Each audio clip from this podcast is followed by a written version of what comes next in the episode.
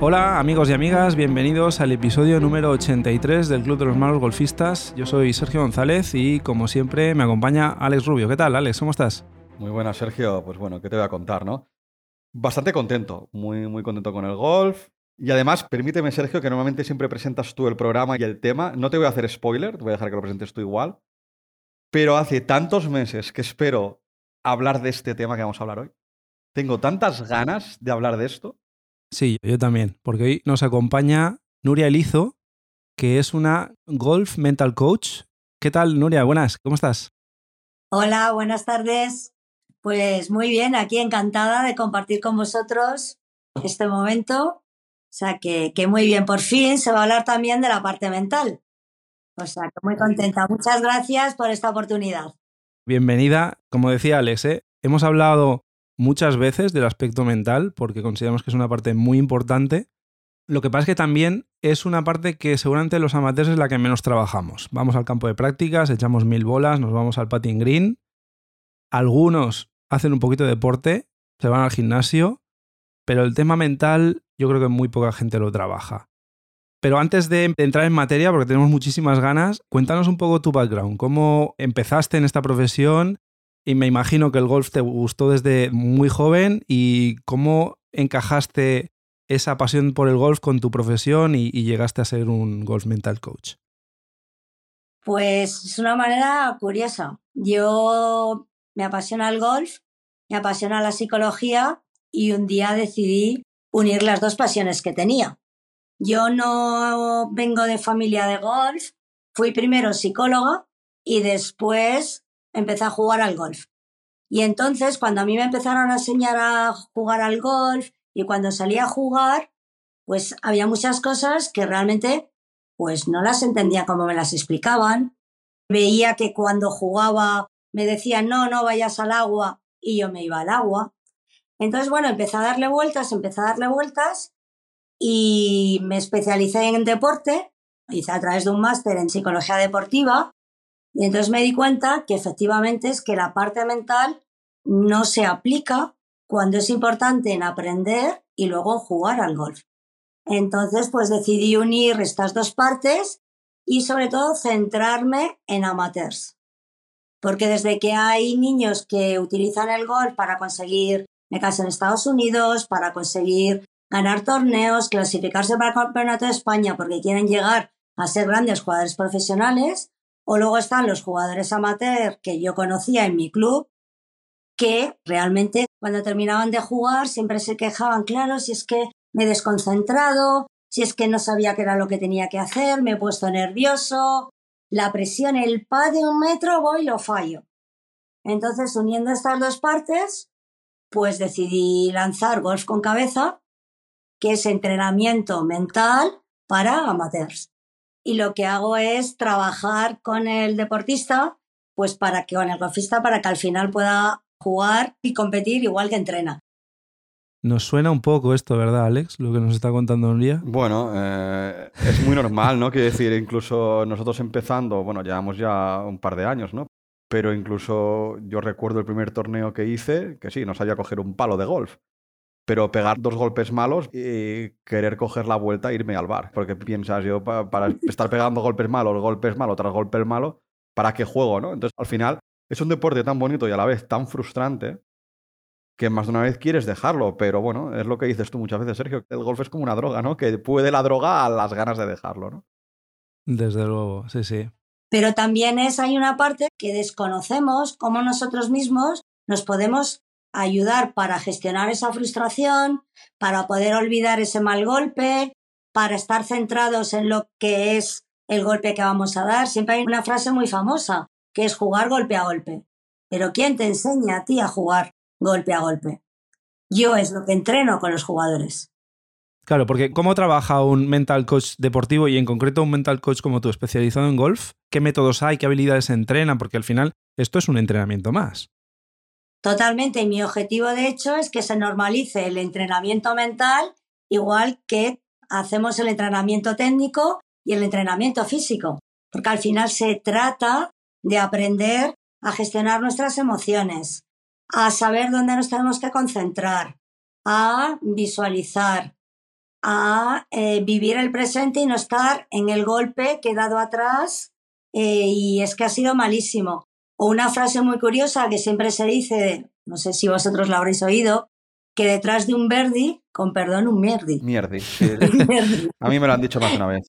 Efectivamente, pero ¿qué significa eso? Pues que estamos tan emocionados, tan ilusionados, si ya me pongo un poquito más técnica, el nivel de activación y la concentración está en lo que acaba de pasar. No estamos en el golpe que vamos a ir ahora al tip del hoyo siguiente. Tenemos que relajar nuestro cuerpo porque por la emoción, igual que la presión, pero quiero decir este ejemplo concreto, estamos tensos. La cabeza está todavía en el resultado anterior. Entonces, cuando tenemos que dar el golpe, el cuerpo no sabe todavía lo que tiene que hacer, dónde queremos poner la bola, con qué estrategia. Entonces nos sale un mal hoyo. Y siendo un poquito más concreta, me habías preguntado que cómo se trabaja, ¿no? Pues lo primero que hay que ver es entender qué es la habilidad. Por ejemplo, os lo voy a contar con un ejemplo. Vamos a imaginar que vamos a la clase de trabajar la concentración. Pues lo primero es saber en qué consiste la concentración. Que a qué nos va a ayudar, cuándo estamos concentrados y cuándo no estamos concentrados. Siempre te han dicho concéntrate, pero ¿cómo se hace eso? Entonces, explico qué consiste la habilidad y cómo el golfista se da cuenta. Después, hay que ver eso qué repercusiones tiene en el golpe que vamos a dar y por tanto en el hoyo si mm, estamos concentrados en un objetivo o en otro. El tercer paso es entrenar con ejercicios esa concentración para aprender a hacerlo y luego llevarlo a la práctica formando una rutina. Vosotros como golfistas sabéis que todos son rutinas. Rutinas antes del golpe, rutinas después del golpe, rutina para prepararte. Y esto también es algo curioso, porque para mí una rutina es algo muy normal, pero el otro día dando unas clases con las personas ya más mayores me dijeron, pero ¿y qué es una rutina? Porque lo mismo, se dice, haz la rutina, pero alguien te dice qué es exactamente la rutina, qué consigues con ella, para qué te sirve, que es todo lo que vosotros como jugadores de gol ya sabéis. Bueno, pues en esa rutina, que es como te pones detrás, coges tu referencia, te alineas, lo que hacemos es introducir elementos que hemos trabajado, por ejemplo, para la concentración. Por ejemplo, a ver, decidme vosotros un golpe que queráis dar en algún sitio que decir, si es que siempre se me va a... Pues mira, coger un green en un par 3, por ejemplo, que a mucha gente se le cruza ese momento, ¿no? Vale, pues lo primero que hay que hacer es ver los metros que tiene ese par 3 y la forma, es decir, tiene delante agua, que eso es lo que yo llamo analizar la situación, porque el análisis es muy importante. Es decir, vale, bunkers, dónde está la bandera y qué metros. Yo es que lo reduzco todo en un par 3 a cuántos metros tengo a centro de green y me da igual lo que haya. Luego mi golpe nunca va a green, pero bueno, eso es igual, ¿sabes? Pero yo, mi análisis es cuántos metros tengo a centro de green, punto. Vale, pero ¿haces, ¿haces el par 3 o hacer bogey? Ah, no, no, o doble bogey, o rayas. Quiero decir. Vale. Pues es que esto es lo que quiero decir. Hay que tomarse el tiempo para decir, vale, ¿cuántos metros tienes?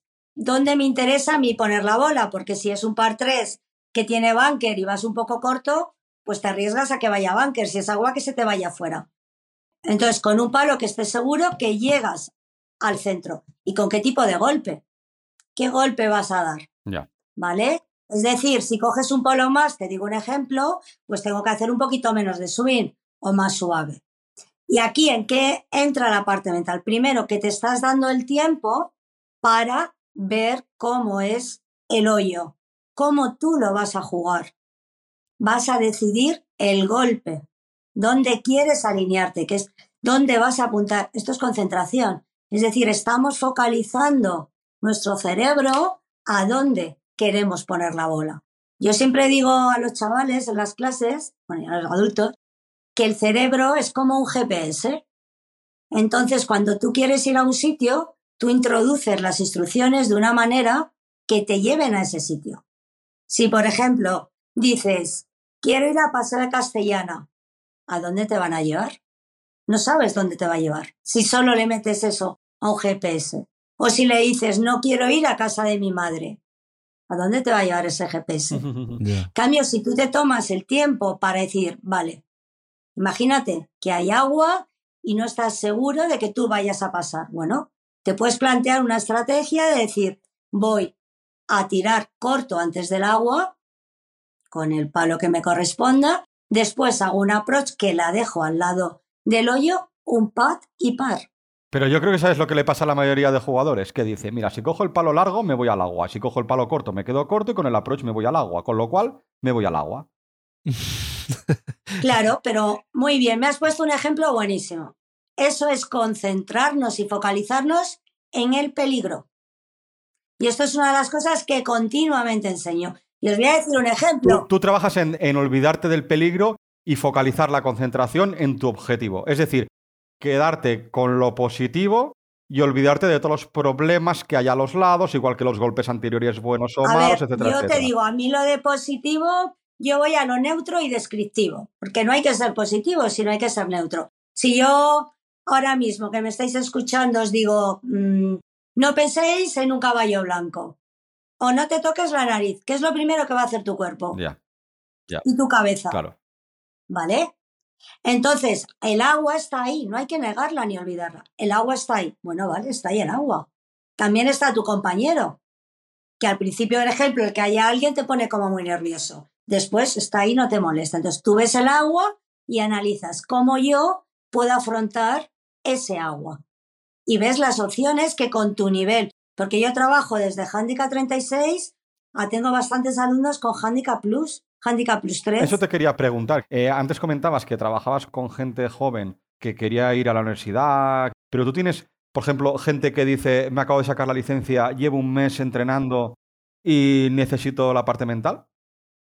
Sí, sí. Tengo jugadores de 66 años, Handicap 36, Handicap 28, Handicap de un dígito, Handicap 3, Handicap Plus, porque yo de hecho cuando lancé los primeros cursos de golf con cabeza, eran cursos de grupo que los lancé en el Centro Nacional de Madrid, que es donde está la Federación Española de Golf, y eran cursos de ocho alumnos amateurs para entrenar igual que se entrena la parte técnica. Concentración dos clases, relajación muscular, porque la tensión muscular es muy importante y a veces no lo notamos, y luego visualización y se salía luego al campo. Porque esto es igual como que cuando te enseñan a coger el palo. Si tú simplemente te enseñas a focalizarte, volviendo a lo del agua, tú dices, el agua está aquí, pero yo donde quiero ir es al centro. Y te tomas unos segundos en ver dónde está ese centro. Coges de referencia la bandera, coges de referencia el palo que hay detrás y tú te quedas ahí. O sea, lo que tu GPS, que es la cabeza, le está diciendo a tu cuerpo es que tire ahí la bola. Evidentemente, con el nivel técnico de un handicap 36 no es el de un handicap 5. Claro, tú haces la gestión de expectativas en función del nivel técnico que tiene el jugador, ¿no? Porque no es lo mismo un entrenamiento mental de una persona que está empezando y que tiene una desviación o una dispersión en sus golpes brutal a una persona que la mete más o menos donde quiere, ¿no? Supongo que el entrenamiento mental cambia. A ver, esto es niveles. Es como si tú a un profesor de golf llegas y cambia cómo entrena a un handicap 5 o un handicap 36. Quiero decir, es la precisión. Te dice no metas el codo o desviado en milímetros. ¿Vale? Es el nivel, es la profundidad. Pero hay muchas veces que, mira, este fin de semana se está jugando un torneo en la alcaidesa, ¿vale? Y yo tengo ahí varios alumnos, Handicap Plus 3, por ejemplo. Pues un tema que ha salido. Claro, es que me daba mucha presión porque yo estaba pendiente de lo que iban haciendo mis compañeras. Yo iba pendiente de lo que iban haciendo mis compañeras de partido. Claro. No van concentradas en su propio juego. Exactamente. ¿Qué pasó? Pues que ese día hizo un resultado que no era el de su nivel. Al día siguiente estuvimos trabajando media hora intensamente y online, ¿eh? porque yo trabajo online, donde, a ver, primero, ¿cómo analizamos ese fallo? ¿Qué se podía hacer diferente? ¿Y cómo?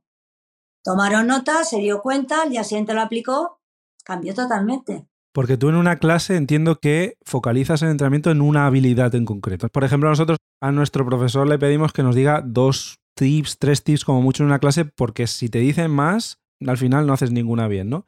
Entiendo que a nivel mental se tiene que trabajar también una o dos cosas, ¿no? No puedes trabajar muchas más, ¿no? Exactamente, porque luego hay que entrenarlo. Por eso lo que yo hago es entrenamiento mental. Entonces tú pones deberes para que luego eh, tu alumno ponga en práctica esa situación y luego te dé feedback eh, de cómo es. Exactamente. Por ejemplo, hoy, pues uno que ha jugado hoy me ha mandado esta tarde las estadísticas. Pero esto ya estamos hablando jugadores de un dígito. Pero de handicap 25, lo que volvíamos del par 3, pues ahí con el hecho de que entrenes la concentración, que al final, ¿qué es la concentración? Es decidir dónde tú te focalizas, dónde tú te quieres centrar en ese momento. Entonces, eso le ayuda a tu cuerpo tener mucho más claro, porque se concentra en lo que va a hacer. Y luego hay una parte que es muy importante, como la primera parte de la rutina donde preparamos es donde se piensa, pero una vez que te pones a la bola, mente en blanco, porque lo que va a hacer el cuerpo es el movimiento.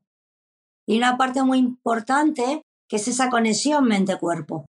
Porque, por ejemplo, la presión nos provoca tensión muscular. Y aunque tú seas una persona tranquila, relajada, que estés disfrutando, ante una situación concreta, como puede ser un pad de medio metro en el último hoyo para Verdi, tú lo puedes vivir como que estás fenomenal. Por eso yo la parte de análisis es muy importante, porque los músculos se tensan, igual que el corazón late más deprisa, porque estamos hechos que ante una situación de presión, nuestro cuerpo tiene que reaccionar. Entonces ahí hay que saber que no hay que ir corriendo a tirarla, que es lo que nos sale de manera natural, sino decir, vale, voy a hacer la misma rutina que si estuviera en un pad de 5 metros. Voy a poner detrás, voy a relajar mi cuerpo, que puedes relajarlo con respiración, relajando los músculos, con la relajación de Jacobson. Ahí hay distintas partes que son mentales, que son las que se entrenan. Y entonces en tu rutina de alinearte, ponerte detrás, ver la línea, eh, coger una referencia, se meten estas técnicas para que tu cuerpo esté también preparado para afrontar esa situación. Y otra cosita, porque claro, tú estás hablando de entrenamiento de cosas puntuales como puede ser me pongo a la bola, una rutina, etcétera, etcétera. Pero me voy a situaciones mentales que pueden pasar a lo largo del tiempo. Y quiero introducir el tema de la confianza del juego. Es decir, tú puedes ir a jugar un partido, vas jugando bien y empiezas a jugar mal. Entonces un partido te sale malo, lo analizas con el alumno y bueno, se trabaja lo que ha ido mal, el jugador o jugadora vuelve a jugar otra vez mal, y mal, y mal. Y entra en una dinámica negativa donde ya no está funcionando, digamos, todos esos análisis que se están realizando, sino que ya es un tema de que sabe darle a la bola, pero que no tiene confianza con el juego. ¿Cómo lo puedes trabajar eso para darle la vuelta a la tortilla? A ver, pues lo trabajo, ¿vale? Lo primero vuelvo a lo mismo. Que analizar qué provoca esto, porque si tú cuando estás entrenando das bien a la bola, estás dando bien a la bola. ¿Por qué te digo esto? Porque si es en el momento en el que tú estás en proceso de cambio de un movimiento que te ha dicho tu profesor que tienes que cambiar algo, ya el profesor te dice que mínimo de tres semanas a tres meses tu cuerpo tarda en automatizar ese cambio. Sí, sí, pero tú imagínate que a nivel técnica con el profesor estás en mantenimiento, que tú vas a las clases y haces pequeños cambios y tú dices, yo estoy en clase y le pego a la bola como Los Ángeles si mis golpes en clase contaran para handicap, sería single digit. Y sin embargo, soy handicap 36. Porque voy al campo y empiezo a fallar golpes y a fallar golpes. Cuando estoy practicando el pad de coña, luego me voy a jugar 18 hoyos y me pego 45 pads. Y eso pasa semana tras semana. Y así durante meses. Claro, esa persona ha perdido la confianza 100%. Y yo creo que ahí es un tema de bloqueo mental brutal. Porque, o sea, una persona que sabe darle en un driving range con una esterilla, a lo mejor que sea handicap 25, si le da de coña, a lo mejor no es para ser single digit, pero a lo mejor sí para bajar a handicap 22, 20. Mira, me estás dando un ejemplo. Tengo una alumna, 66 años, handicap 36. Es lo mismo, que le daba bien y que lleva varios días. Bueno, pues que hemos empezado a trabajar. Primero, ¿ella en qué estaba pensando cuando estaba en el T del 1? En que la va a fallar. Claro. Y vuelvo a lo mismo. Primero, ¿dónde quieres poner la bola? Una pregunta muy sencilla. ¿Dónde quieres poner la bola cuando tú estás en el tee del 1? Pues ahí, ahí donde es ahí. En medio de la calle. Pero en medio de la calle, ¿en qué sitio? ¿A qué estás mirando? El cerebro empieza a focalizarte y lo único que empieza a ver en el cerebro es eso. Con lo cual ya se desvanecen las dudas. ¿Vale? La cabeza en el momento de dar el golpe está ahí. Si tú estás pensando que van a pensar de mí, le voy a dar mal porque yo no sé darle, porque tal, ¿realmente has dado la instrucción adecuada a tu cabeza para que le diga al cuerpo lo que tiene que hacer? Porque es la cabeza la que da la orden al cuerpo. Por eso yo trabajo muchísimo esa conexión mente-cuerpo. Luego, si tú empiezas a quedarte mirando fijamente a tu referencia, lo único que observas ahí, todo lo demás se calma. Es que desaparece. Y te podría poner un ejemplo, porque es que lo hago, porque nos estamos escuchando y no nos estamos viendo. Pero si yo te pongo algo delante y te digo, sácame detalles de esto que te estoy mostrando, llega un momento que la mente se mete ahí. Eso es punto número uno. Por otra parte, el tono muscular, ¿vale? El salir del ti del 1 si llevas varios días jugando mal, tu cuerpo está tenso. Y si tu cuerpo está tenso, una de las cosas que más ataca es al tema de la coordinación. Y el golf, el movimiento del palo es máxima coordinación. Y de hecho, si haces un poco más corto el backswing, fallan menos cuando estás tenso. Totalmente. Entonces, ya estamos viendo dos elementos que cuando tú los corriges, ¿qué pasa? Que dices, anda, porque me pasó con esta alumna y no se lo podía creer. Por otra parte, me has dicho que no crees en tus habilidades, ¿vale? Otra parte es analizar eso. Es decir, ¿yo qué es lo que sé hacer? Yo tengo handicap 36, en un par 4 hago 6. Y para mí 6 es un par. Eso hay que entenderlo. Porque el tema es que cuando estamos dando bolas, tú las das porque estás en clase, pero llegas al par 4, es que me he hecho bogey, es que me he hecho doble bogey. No, te has hecho par. Pero es que si te haces 5, haces verde. Por eso quiero decir aquí con los niveles. Entonces ves que vas siendo distintos elementos. Ayudas a tu cuerpo con la relajación muscular. Ayudas a que tu cabeza le diga a su cuerpo lo que tiene que hacer. Lo haces de una manera estructurada, creando tu rutina, con lo cual tú ya empiezas a tener un orden y no tienes tiempo para empezar a decir qué malo soy, lo hago. No. Llego, lo primero, miro el cartel, si es un campo que no te conoces, cómo es el hoyo, dónde están los obstáculos. Y luego una cosa muy importante, la estrategia. Porque hay muchas veces que, sobre todo si me lo permitís, los hombres, es cuanto más lejos mejor. Yo salgo con driver. Cuanto más largo, mejor. Sí. Pero es que a lo mejor interesa más salir con un hierro, ¿entendéis? Para no irte a los árboles. Totalmente. Yo soy de esos, ¿eh? De los de driver, aunque el otro día, mira, salí en el Tinder 1 con un hierro. Creo que es la primera vez en mi vida. ¿Eh? ¿Y cómo te fue ese yo? Eh, bien, bien. Sí, sí, sí. Bien, bien, bien. Bien. Bueno, la salida, por lo menos. Fue a centro calle donde yo quería, sí, sí. Claro, fue a centro calle donde yo quería. Cuando tú ya, en lugar de salir con un driver, cogiste un hierro, es que habías pensado y habías decidido. Y algo que es muy importante es primero decidir el golpe y luego coger el palo. Y una cosa que los amateurs hacen, cojo el palo y luego, ¿cómo le doy? No, porque ya te estás limitando a adaptarte al palo. Es que a lo mejor no es el palo. Y esto lo tengo que decir cientos de veces. Se decide el golpe y después el palo. Una cosita, al hilo de lo que comentabas de que hay que focalizarse pues, en la rutina, en la perrutina, para destensionar, para olvidarte de los obstáculos, de pensar de que la voy a fallar y demás. Una de las cosas que al menos nos dice nuestro profesor es que, bueno, que tú hagas el swing, pienses en la perrutina, pues mira, es el tema de la estrategia, el tema del stance, el swing de prácticas, que pienses a lo mejor en una cosa de la técnica y sobre todo que intentes relajar el cuerpo, respiraciones y demás, ¿no? Pero claro, hay un momento que el profesor te dice, y a la que te pones a la bola, no pienses nada y haz el swing. A mí, al menos, lo que me pasa, y creo, considero que a handicaps altos, seguro que a más de uno le pasa, que sí, sí, que yo intento concentrarme todo lo que tú quieras, pero en el momento que yo ya he hecho el swing de práctica, me pongo a la bola y tengo que dejar la mente en blanco, es cuando pienso, hago el swing y la fallo. ¿Qué trabajas ahí? Porque al final, ahí lo que se busca es una relajación, no pensar en nada y hacer el swing. Pero nuestra mente es tan mala que vuelve otra vez a pensar en lo malo cuando ya no tiene que pensar en nada. A ver, te voy a poner un ejemplo. ¿Ves alguna vez una película? Sí. Cuando estás metido en la película, y te están diciendo algo o te están hablando. Mejor te llaman. Alex, Alex, que vamos a cenar, Alex. ¿Estás metido en la película? ¿Te molesta que te llamen? ¿Interfiere si estás realmente metido en la película? Sí, sí, sí, sí. Porque estoy. Bueno, no, no, no, no. No, no. Al contrario, es que muchas veces ni lo oigo. Hay veces que o que me puede molestar o que no lo oigo. Exacto. Pero hay veces que me puede molestar porque pienso, oye, calla, que esto está emocionante.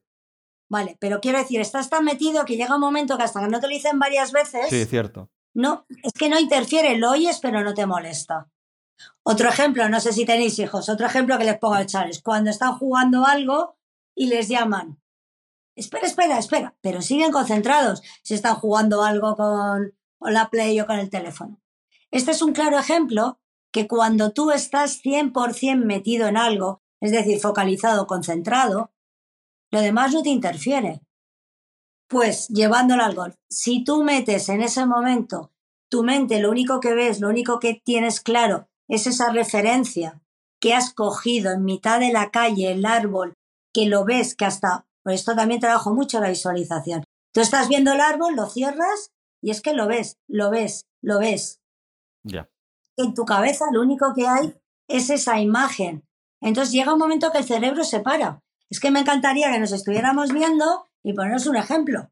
Sí, sí, lo típico de, de, la vela, ¿no? De estar haciendo meditación y mirar la vela, ¿no? Y al final, pues todo el, el, resto del mundo desaparece, ¿no? Claro, está ahí, pero no te molesta. Además, jugáis alguno, yo mira, yo que juego en el Club de Lomas, en Madrid, bueno, también juego en Mallorca, yo vivo entre Madrid y Mallorca. Pues hay un hoyo que es que es un lago espectacular. O sea, al principio ves el agua, luego ves el agua y dices, mira qué bonito está hoy. Pero lo único que estás viendo para decidir dónde quieres poner la bola es ahí y se te puede ir al agua una vez de cada muchas. Ya está, porque no te centras en el agua. Sabes cómo evitarla, dónde ponerte y coges la referencia. Claro. Y luego hay aspectos del juego, por ejemplo, no es lo mismo el juego largo en el que tienes normalmente un margen de error mucho mayor que en el pad, ¿no? Que por ejemplo el pad, pues el margen de error es el hoyo. ¿Se trabaja más mentalmente en aspectos del juego relacionados con el juego corto respecto al juego largo? o no tiene nada que ver o depende de la es persona. Es lo mismo, porque al final, a ver, una pregunta, al final el jugador es distinto jugador cuando está pateando que cuando está en el driver o cuando está juego corto? No, pero la situación es diferente, por eso te pregunto, ¿hay que trabajarlo más o no? A ver, el entrenamiento es lo mismo, es al final ser capaz de afrontar una situación. Y además ahí aquí, cuando fue la Ryder Cup hace ya muchos años, de Martin Keimer, que tuvo que dar un pad, no sé si entonces jugabais al golf, que era muy famoso porque si metía ese pad, se ganaba la Ryder Cup, la ganaba Europa y si no, la perdía. Y era como, no sé si era metro y medio o dos metros, algo así. Entonces hay un vídeo donde él dice, empezaba a pensar eso, si la fallaba perdía Europa, que era un pad muy tenso, y llegó un momento y dijo, a ver, es de dos metros, cae un poquito de derecha a izquierda, voy a coger el punto de referencia que yo siempre cojo, volvió a colocarse, volvió a fijarse en el punto de referencia, oyó cómo caía la bola y la metió. Esto es lo que hace diferente, cómo afrontemos la misma situación. ¿Qué pasa cuando tú estás con tus amigos o en el patting green con un pad de 25? Que la coges con una mano, haces así, estás hablando con él y la metes. ¿Qué pasa cuando dices, que pierdo, que gano, esta es la fallo, y mira, están ahí esperándome y les ves que están ahí con cara tus compañeros deseando que falle porque así ganan ellos, y estás más pendiente de tu cuerpo se tensa, no coges tu referencia, no eres capaz de verlo. Y yo me encantaría haceros un ejemplo cuando estéis juntos o cuando nos están escuchando, que uno a otro se tira una bola a las manos. Os vayáis juntando y acercando, juntando y acercando sabemos tirar una bola a un sitio. Os voy a poner otro ejemplo. Cuando decidimos cruzar una calle, miramos si viene un coche por la izquierda, un coche por la derecha y decides la velocidad, el ritmo y si te da tiempo o no. Porque el cuerpo ajusta todos esos elementos de propiocepción, ¿vale? ¿Nos ha pasado alguna vez que habéis ido a cruzar y vais a lo mejor de la mano con alguien o dos personas y una ha cruzado y la otra no? Sí. Pues porque una persona lo considera de una manera y otro otro. Quiero decir, toda esta parte de afrontamiento, que son al final habilidades mentales y emocionales, porque uno tiene que controlar su gestión. Es muy importante. Yo, por ejemplo, habilidades que trabajo, pues lo que hemos dicho antes, pero otras como la confianza, el autoconocimiento, cómo te gestionas a ti mismo. Porque esto es muy importante, las expectativas, los objetivos que te pones, las creencias limitantes, porque la confianza está muy relacionado con las habilidades que uno creemos que tenemos o no. Sí, sí, desde luego. Y lo que tienes trabajado. Si tú lo tienes trabajado, estás con mucha más confianza y yo pongo muchas veces el símil de cuando empiezas a conducir, ¿no? Que tienes tantas cosas a hacer, eh, mirar el retrovisor, poner el intermitente, ahora de repente tengo que cambiar de marcha y no me acuerdo que tengo que apretar el embrague y luego lo haces todo automático, no piensas en ello. Exacto, exacto. Ese es un ejemplo que pongo yo muchas veces. Totalmente. ¿Por qué? Porque el proceso de aprendizaje lleva unos pasos. Y aquí llega un momento que conduciendo, pues ya se interioriza y ya puedes escuchar la radio, hablar por el móvil, hablar con el que va a tu lado. Y al principio eres incapaz. ¿Por qué? Porque estábamos focalizados en lo que tenía que hacer. Que eso es lo mismo llevado al golf. Es muy distinto cuando tú en la primera parte de la rutina haces análisis, te das la instrucción de cómo vas a hacer el swing y luego paras y lo único que estás viendo en tu cabeza es dónde quieres poner la ola. Puedes estar viendo cómo es tu swing, sintiéndolo, porque en la visualización entran todos los sentidos.